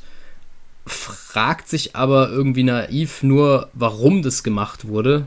Aber setzt sich nicht damit auseinander, ob das vielleicht mit Bond zusammenhängen könnte, so richtig. Ja, und da finde ich auch ein spannendes Zitat, wo sich Bond mal wieder so ein bisschen erhaben fühlt. Ja, dass, dass er sagt, das Mädchen musste damit klarkommen. Einerseits mit der Natur, das wurde ja vorhin angesprochen, aber dass sie sowas eben noch nicht erlebt hat. Und da kam noch das äh, Zitat, um dem Kampf großer Männer um Macht und Geld, davon weiß sie halt einfach nichts. Äh, finde ich aber auch krass, dass er da von großen Männern und so weiter spricht. Ich finde, da hast du auch wieder diese zwei Klassengesellschaft so ein bisschen. Oder Ja. Rassismus ist in dem Fall vielleicht das falsche Wort, aber dass man sagt, ja, er fühlt sich vielleicht als weißer Mann schon ein bisschen als das Bessere. Ja, ich hätte zwei Punkte, wo ich noch kurz einhaken wollte. Ja, ähm, das war einmal die Geschichte mit dem MG, dass dann James quasi so Flashbacks hatte an, an die Deutschen Mhm. an, bei, ähm, beim Gefecht in den Aber Ardennen. wurden die bei dir als Deutsche benannt? äh, deutsche, äh, deutsches MG-Beschussgedöns. Okay, war nee, bei die hieß es nur, da kommen irgendwie Gedanken an den Krieg wieder auf. Ja, genau, und dann auch noch explizit Ardennen, wo ich drauf schließen Ja. kann, okay, es geht um den Zweiten Weltkrieg, wir sind Ja. also hinterm Zweiten mittlerweile auch. Aber auch man jetzt weiß, okay, James hat gedient, was recht klar war eigentlich, aber Mhm. wurde ja nie sonst groß thematisiert jetzt. Ja, Ähm, das fand ich ganz interessant, dass man noch ein bisschen mehr zum Background erfährt. Und spannend fand ich auch, ich weiß nicht, wie es bei dir war, der, der Tonus von dem Megafon-Dude. Der hat immer bei mir gesagt, irgendwas mit Leute. Okay, Leute, jetzt wird's ernst und äh, okay, Leute, bis gleich und hey, Leute, äh, kommt Mhm. raus und euch passiert nichts. Also so ein sehr, sehr flapsiger Umgangston und ja.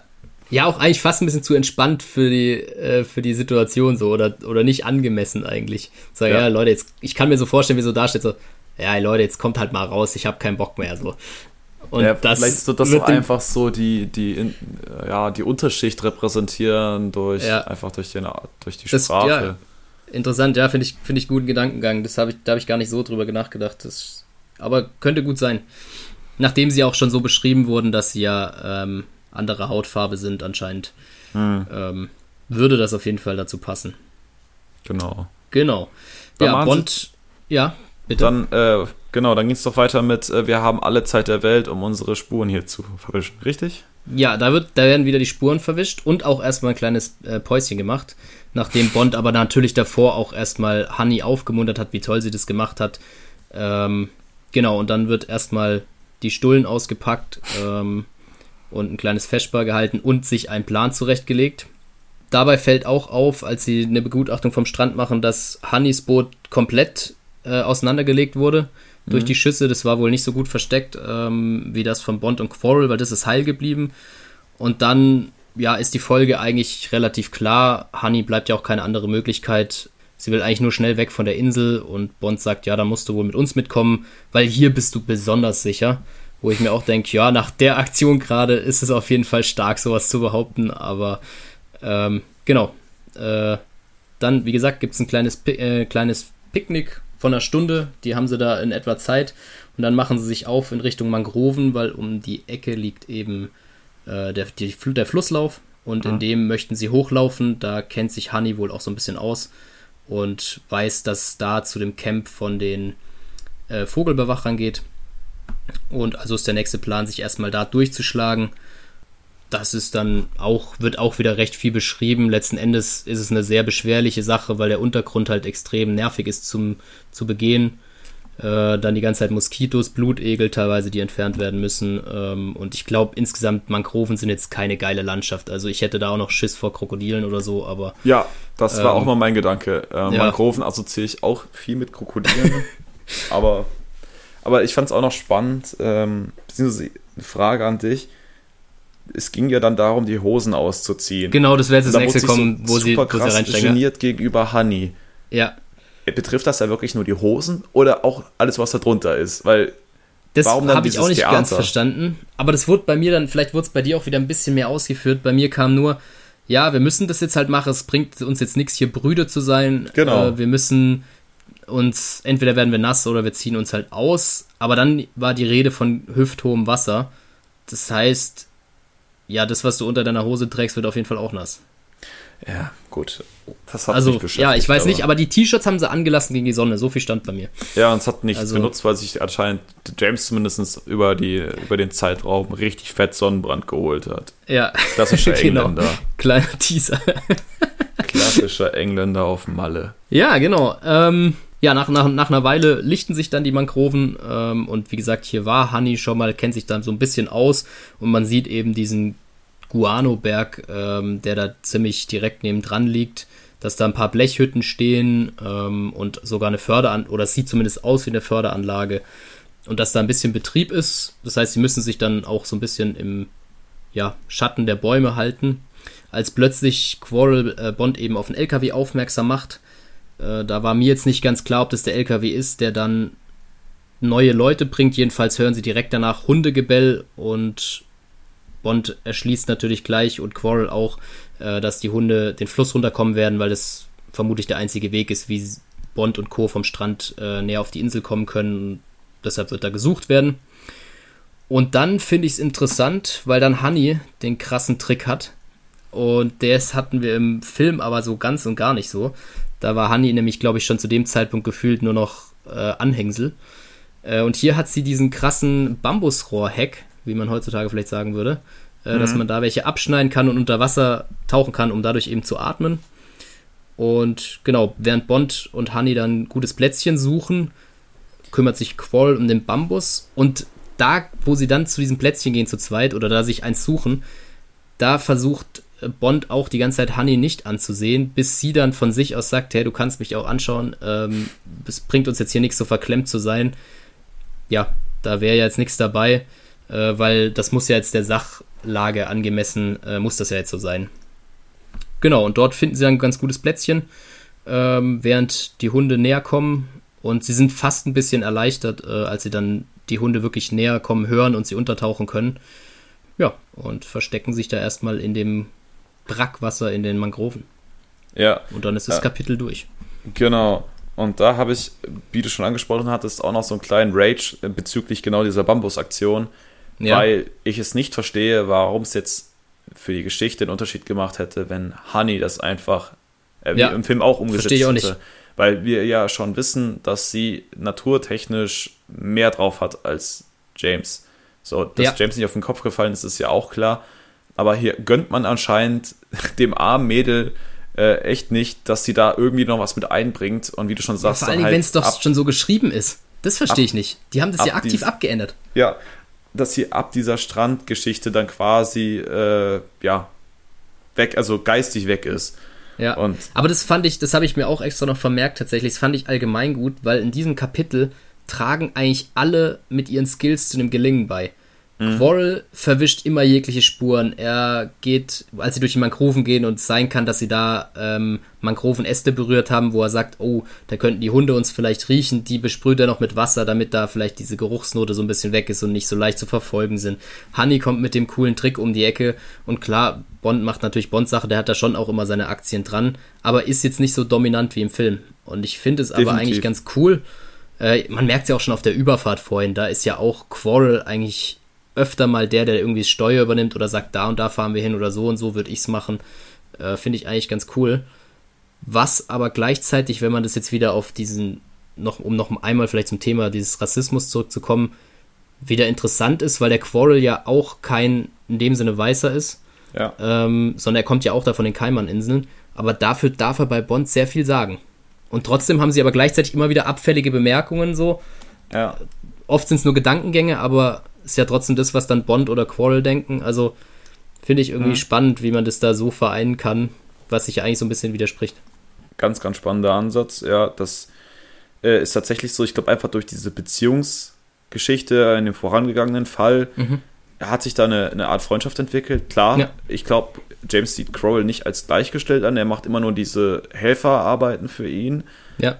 Ähm, aber allein die Tatsache, dass er für ihn eine Lebensversicherung übernimmt, heißt ja, ja dass er ihn zumindest irgendwo ja als Mensch sieht und nicht irgendwie als Individuum, als pseudobares Individuum Auf oder so. Auf jeden Fall.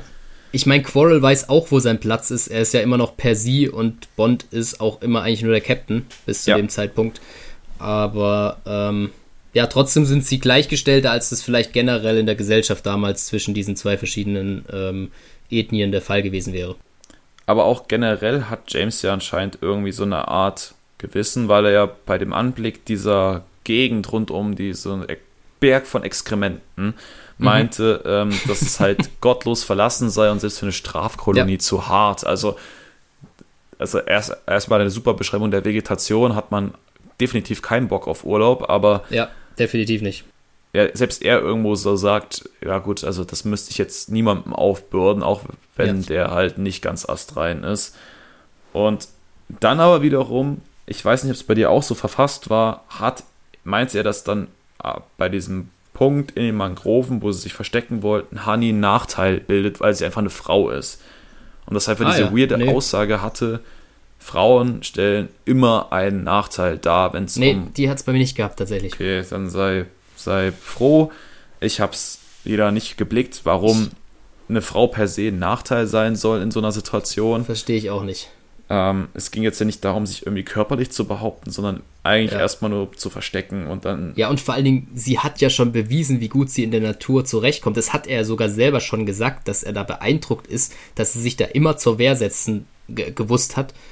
Aber in dem Fall sagt er dann irgendwie, ja, okay, nee, da, da ist jetzt super hinderlich. Ja, ja vor allem der Punkt war, also der, der Anfang war nicht schlecht gewählt, weil er da meinte, hey, es ist ein Nachteil mit Honey, weil sie jetzt einfach eine Person mehr sind und damit ein ja. Ziel mehr. Ja, okay. Den Punkt ja. habe ich gesehen, aber die Argumentation, ja. also dieser kausale Zusammenhang, dann zu sagen, ja, halt, weil Frauen immer einen Nachteil darstellen, das hat halt keinen Sinn ergeben, aber. Nee. Gut. Ich habe langsam so das Gefühl, ich habe nur, die, hab nur die Hälfte der Wörter bei mir im Buch, wenn ich so höre, was bei dir immer alles mit dazu steht. Also ich bin wahrscheinlich doppelt so schnell. Äh, vielleicht erfinde ich auch einfach ganz viel zu Sachen, die mich beschäftigen. Man weiß es nicht. Ach so. Ja, aber dann wärst du sehr gut. Da muss ich schon sagen, da wärst du sehr kreativ. Ja. Vor allem in einer Schiene, die ich eigentlich nicht so also nicht so positiv finde, aber gut. Ja, das wäre vielleicht sogar eher wieder bedenklich, gell? genau, gut. Dann kommen wir mal zu Kapitel 10, unserem heutig, heutigen, für heute das letzte Kapitel, also nochmal richtig einen raushauen. Ja, da wäre mein ähm, Tipp für die Überschrift das große Schnüffeln. Nein, die, war nur halb ernst gemeint. Es ist die Drachenspur. Ah, oh, ja, gut, da hätten wir da auch drauf kommen können. Es startet mit also einem brisanten Tauchgang, der bereits ja angeteasert wurde, deswegen jetzt nicht so spannend, aber mit einem unschönen Ende. Ja. Erreichen nun das lang ersehnte Lager, aber ob das unseren Abenteurern, unsere Abenteurer zufriedenstellt? James und Co. wandeln nun auf den Spuren des, In des Inselungetüms und das nicht zur Freude von vielen. Und enden wird der Tag mit einem Abendessen der anderen Art. So. Ja, ja, ich sehe schon, ich sehe schon. Ich muss für meine äh, Zusammenfassung da auch noch mal ein bisschen nach diesem ein bisschen was zulegen. Kulinarischen Schmankerl können wir auch reinstarten mit zwei Skinegern, die mit Dobermännern durch den Fluss hetzen. Vermuten. Es ist wichtig, dass man da wieder das benennt. Ja, klar. Es ist, das, also das nervt mich halt wirklich, weil lass, lass es doch einfach irgendwelche Männer sein. Ah, ja. mein Gott. Ähm, sie vermuten bereits, dass der Engländer vor Ort ist. Also dass er mittlerweile auf der Insel ist und dass sie ihm hinterherjagen, haben aber noch keinen konkreten Beweis und finden dann auch diesen Kanalzweig, wo sich James und Co. verstecken, doch werden nicht so richtig fündig. Aber man merkt, dass sie nicht nur mit anderen Menschen auf dieser Insel schlecht umgehen, sondern mit ihren Tieren auch extrem hart und ja, ja nicht so schön ähm, den Hunden gegenüber. Und es ist spannend, diese Passage wird nämlich nur als Teil des Jägers beschrieben. Und da finde ich, geht so ein bisschen Spannung flöten, weil wir nicht wissen, wie sich jetzt James oder Honey ja, oder sonst wer fühlt. Stimmt. Das wäre ja viel spannender zu wissen, okay, James nimmt da irgendwas wahr und es kommt immer näher und näher und näher. Und dann hört ja. er einen Hunde bellen oder ähnliches. Aber wir wissen, könnten jetzt auch denken, okay, vielleicht sind sie gar nicht mehr da, sondern irgendwo anders, weil ein erstes mhm. Feedback haben wir auf die Situation. Ja, und die ja Schlinge nicht. zieht sich ja so ein bisschen zu, die müssen ja irgendwo sein oder sie werden gleich gefunden, aber ähm, ja. ja. Dann ist dieser erste Tauchgang beendet. Das Problem ist, James hört ein regelmäßiges Plätschern, was immer näher kommt und schließt, dass noch jemand sie aktiv sucht. Ja. Das heißt, schnell wieder runter, zweiter Tauchgang und James ist abgefuckt. Es nervt wieder alles, die Krebse knabbern einen an, es ist, das ist alles scheiße hier. Äh, gar kein Bock. Äh, ganz mieser Urlaub von M. Das gibt erstmal eine Beschwerde. Und dann tritt ihm noch jemand aufs Bein und dann hat er die Faxen dicke, dann kommt er hoch und ja, kriegt auch direkt einen Gewehrkolben ab, kann er noch gerade so abwehren, bevor ihm dann der Rü die Rübe eingehauen hätte. Und ja. geistesgegenwärtig zielt er mit der Pistole auf, nee, mit dem Revolver auf die Brust des Mannes und drückt dann einfach noch ab. Und ja, der Mann segelt das Zeitliche. Also wenn es Krokodile gibt, dann spätestens jetzt werden sie irgendwann aktiv werden, weil ja, hätte ich auch gedacht, ja. Blut im Wasser ist. Denke ich auch. Honey ist jetzt komplett aufgelöst. Crowell ja, findet es lustig. Da möchte ich, ja, das, das ist zum einen interessant, finde ich, und zum anderen muss ich hier nochmal äh, ja, muss, ist mir aufgefallen. Ich finde es so ein bisschen schade, weil Honey ja eigentlich nicht wirklich naiv ist oder sie kann eigentlich nicht naiv sein, wenn sie so sich immer behauptet in der Natur und da auskennt und auch zurechtfindet und so selbstständig ist. Mhm. Und trotzdem kommen immer wieder so Punkte, wo sie so super naiv ist, weil sie jetzt erst das mit der Pistole checkt, obwohl er davor schon sie putzt, die Pistole, sie irgendwie die ganze ja. Zeit im Schoß hat. Das hat sie alles nicht gesehen oder was? Und in dem Moment sagt sie dann so, ja, okay, jetzt kommt es mir doch ein bisschen spanisch vor, so, das, das verstehe ich nicht. Da, also, ja, ich, ich also ich würde dir noch den Punkt einräumen, dass sie vielleicht noch nie jemanden hat morden sehen aktiv oder jemanden ja, okay. schießen sehen, dass das halt schon ein krasses Erlebnis ist. Ja, ja, aber wenn du halt eine Viertelstunde vorher unter MG-Feuer irgendwo im Graben lagst, also. Ja, eben, genau. Das, und das kommt ja auch nicht von irgendwo. Da, da hätte ich schon spätestens dran gezweifelt, ob er jetzt wirklich noch so ein Vogelkundler ist, wie er tut, oder ob da vielleicht noch irgendwie was anderes äh, nicht so ganz richtig läuft. Ja. Ich dachte die ganze Zeit, okay, jetzt hat es doch einen Riesenschuss gegeben und je nachdem, wie weit die erste Gruppe entfernt ist, müssten die doch recht schnell wieder da sein. Aber Pustekuchen, ja. sie hauen ganz entspannt die Richtung Hauptstrom ab und sagen, okay, ja gut, also Irgendwann werden sie es mitbekommen, dass da einer fehlt. Da werden die den auch finden, aber bis dahin sind wir ja weg. Also geht wirklich davon aus, dass niemand den Schuss gehört hat. Mhm. Macht sich aber Was auch schon Vorwürfe. ein bisschen auch eigentlich naiv ist, weil ja. so viel ist da jetzt ja auch nicht los, dass es da die ganze Zeit knallt oder so. Aber gut. Ja, aber James macht sich diesbezüglich auch Vorwürfe und meint, ja, also das war jetzt nicht smart gelöst, aber er hätte es halt, also für ihn gab es jetzt keine andere Option. Ähm, ja. Aber es hätte halt auch in die Hose gehen können, also das sieht er auf jeden Fall.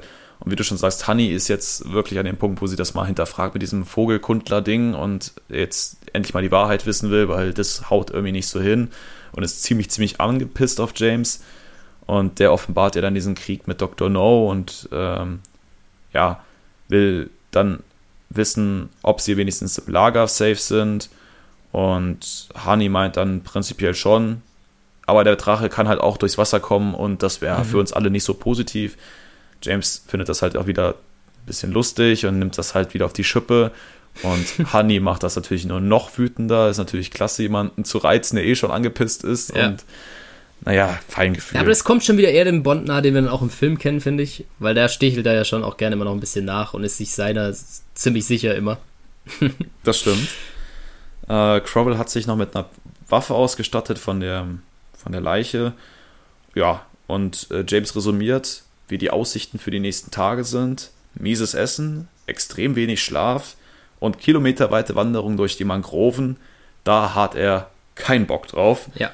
Er denkt Und? auch wieder an M Genau. und seine Worte bezüglich des Urlaubs, das immer Ja. wieder. Genau, er fühlt es. Und sie kommen dann an einen Hangar an, der in der Nähe von diesem Camp, Lager, was auch immer ist, von den Vogelgrundlern. Und finden dort auch ominöse Spuren, wo Honey sofort weiß, das sind die vom Drachen.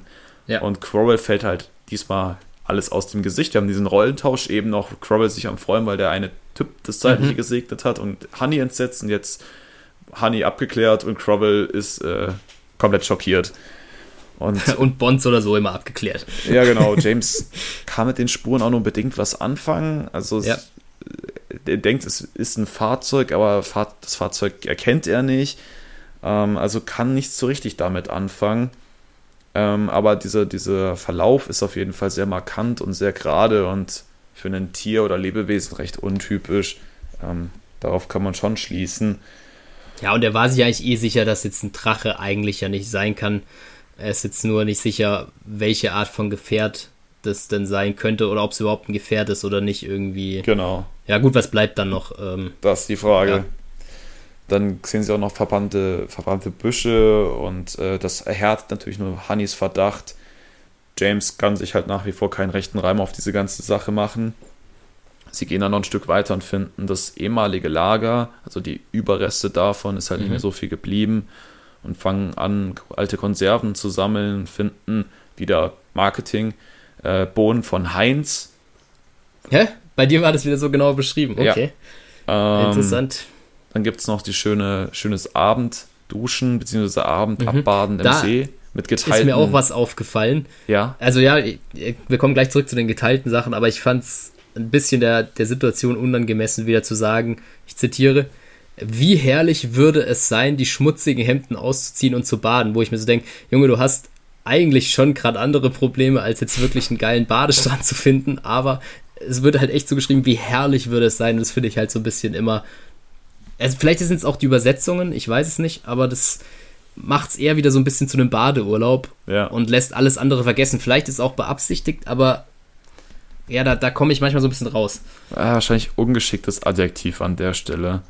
Das kann schon sein.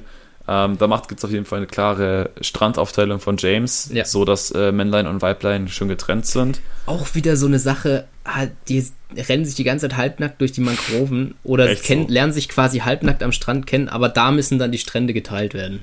Ja, und wie du schon sagst, äh, als hätte man gerade nicht größere Probleme, Ja, ähm, als jetzt sich da so Geschiss drum zu machen, aber gut.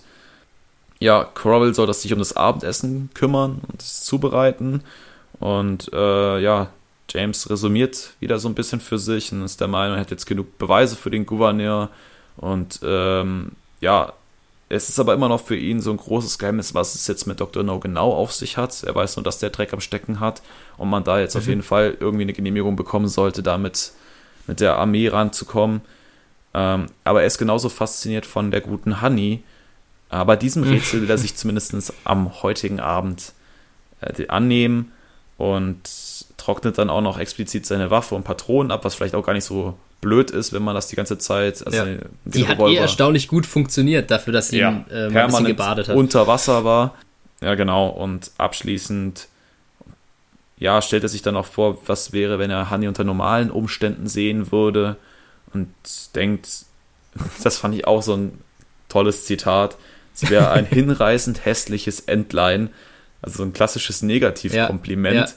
Und das macht halt James nur an dieser gebrochenen Nase aus. Also wenn, Ja. man, wenn die nicht wäre, dann wäre sie quasi äh, Jam- die perfekte Frau, so ja. äh, wie habe ich es formuliert, ähm, die, die Next Miss Jamaika oder so. Also die, die schönste Frau auf, auf der ganzen Insel. Aber mit dieser Nase, da wäre das wäre natürlich, ah, das ist ein, das geht gar nicht. Ähm, ja, fühlt sich dann aber auch von ihrem, ich glaube, wilden animalischen Geruch angezogen. Also wurde dann schon wieder sehr explizit und Ich glaube, da hast du wieder mehr Infos als ich dann auch, aber ja, vielleicht okay. einfach die FSK 18 Version oder so. ja, oh ja, stimmt. War Ja. bei mir halt, ja, durfte ich noch nicht kaufen. Ah ja, naja. naja, Ähm, nächstes Mal halt. Ja, wir, wir sind ja explicit, glaube ich, gerankt bei Spotify zumindest. Also alles gut. Ah, oh. Ja, dann bekommt er noch irgendwie Bohnen in die Hand gedrückt. Also Ja. Ohne Teller, ohne irgendwas. Äh, ja. Und einfach, auch kalt natürlich, weil kein Feuer machen. Ja, genau. Oldschool, einfach Rinder. Und damit Und da war wieder auch so ein bisschen eine komische Situation, die ich da noch, die zumindest bei mir drin stand. Ja. Da lehnt er sich auf einmal gegen sie und findet es total, weiß ich nicht, anziehend oder extrem beruhigend. Und ich, ich habe mir jetzt versucht vorzustellen, wir chillen dann da so im Kreis und er lehnt sich einfach mal gegen Honey so mit dem Kopf an ihre Schulter oder so und bleibt da aber dann auch erstmal, bis sie dann verlegen lacht und ihn wegschiebt und ihm dann die Hand voll mit Bohnen äh, rüberschiebt, irgendwie so.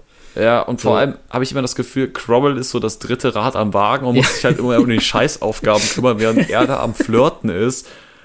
Äh, eine ganz seltsame Arbeitsaufteilung haben die.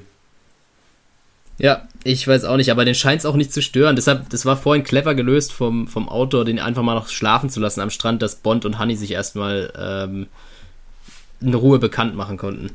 So, und damit sind wir für heute mit der Kapitelbesprechung durch und wissen dann erst in zwei Wochen, wie es weitergeht. Also ihr müsst bis dahin gespannt bleiben. Oder ihr kauft euch das Buch und lest es einfach selbst, aber das wäre natürlich die langweiligere Variante. Ähm, Eben. Und man hätte nicht zwei verschiedene Versionen von Büchern, ja. Das ist ja auch mal noch ganz wichtig. Man könnte sich aussehen für die Vielleicht falsche entscheiden vielleicht hätte nur die Hälfte der Informationen. Äh, oder die, die, äh, die Originalversion, dann hat man vielleicht nicht diese Übersetzungsproblemchen. Ja, stimmt. Ähm, meine Frage an dich noch abschließend. Auf was freust du dich jetzt am meisten? Also was muss jetzt kommen? Welche Entwicklung möchtest du Ähm, gerne sehen? Oh ja, schwierig. Ähm, das ist echt gar nicht so einfach. Also ich, wir, du hast ja vorhin schon festgestellt, dass wir eigentlich schon dafür, dass jetzt noch nicht super, super viel passiert ist, wir kennen ja Dr. No eigentlich noch nicht. Es wird immer nur über ihn gesprochen. Ähm, dafür sind wir aber schon in der Hälfte vom Buch.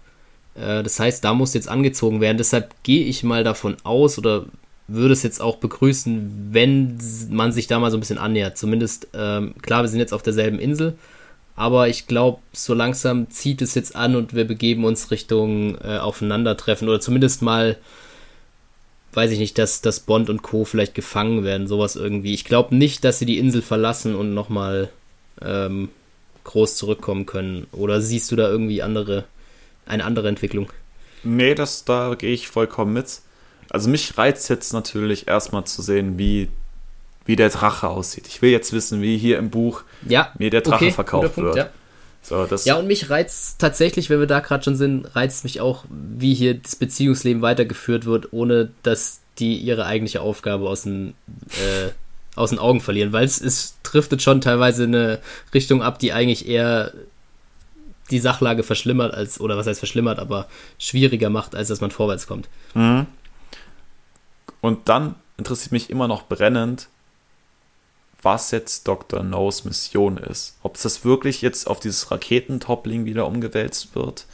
Äh, ob das jetzt wirklich das Kernthema ist, weil, wie gesagt, mir wird Ja. ein bisschen viel Geschiss um diese Vögel gemacht.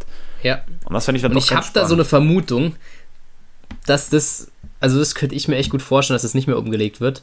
Und dass man das für einen Film ein anderes Thema, so wie bei der Spinne, dass man aus dem Tausendfüßler oder Hundertfüßler eine Spinne gemacht hat. Ich meine, das Toppling ist natürlich nochmal eine ganz andere Dimension dann verglichen damit, aber dass man da vielleicht gesagt hat, die Graureiher, nee, rosa Löffelreiher so rum sind zu spezifisch oder zu langweilig und dass Mhm. man dann nochmal was anderes gemacht hat. Aber Ja, aber was soll denn ja, der finde ich eine spannende Frage. was soll denn da der krasse Plan sein, dass man da also Stimmt, den, man braucht ja noch wegen ein paar irgendwas. Vögeln, also Ja. Ja, und man braucht ja noch einen krassen Plan, dass Spectre dann irgendwie noch die ich glaube, kann, die spielen keine Rolle. Ich glaube, die sind hier gar nicht beteiligt. Ah, okay. Interessant. Aber ich bin mir nicht sicher. Also hey, ich wir werden Wir sehen. philosophieren hier nur. Wir Ich wollte werden gerade sehen. sagen, viele steile Thesen, wenig Wahrheitsgehalt vermutlich. Aber wenn ihr dran bleibt, werdet ihr in der nächsten Folge auf jeden Fall mehr erfahren. Noch nicht alles, aber schon mal Mehr. deutlich mehr. Ja, da müssten wir jetzt eigentlich einen Cut machen bei, dieser, bei diesem Anteasern hier. Das Ja. hast, du, hast du gut platziert. Äh, wir, wollen, wir wollen uns aber noch natürlich gebührend verabschieden. Ähm, danken euch natürlich auch wieder für eu eure Treue. Hoffentlich, hoffentlich, hoffentlich. Und wie gesagt, ey, nächstes Mal wieder dabei sein und eine, eine super geile Episode wieder mitnehmen. Nach dieser bombastischen ähm, Vorlage der ersten und zweiten, des ersten und zweiten Teils kann es ja wirklich eigentlich nur besser werden, weil Ja. schlechter, die Tage haben wir lange hinter uns. Würde ich aber doch auch mal sagen. Und damit freue ich mich aber schon auf die nächste, aufs nächste Mal und natürlich zwischendrin auf die Tage, wenn ich natürlich äh, schon weiterlesen darf. Sehr schön. Ich freue mich auch wieder auf die Vorbereitung ähm, und bin gespannt, worüber man sich freuen oder aufregen darf. Und sind, glaube ich, beide ganz gespannt oder freuen uns darauf, ja. euch davon auch berichten zu können. Auf jeden und Fall. Ich denke, in dem Sinne verabschieden wir uns und lassen euch in die Woche. Habt ein paar schöne Tage und wir hören uns dann hoffentlich in zwei Wochen wieder. Genau. Und damit sage ich von meiner Seite schon mal bis dahin. Freue mich, wenn ihr wieder dabei seid und danke dir, Benedikt, dass du mich mit den Zusatzinformationen gefüttert hast. gut. Macht's gut. Ciao.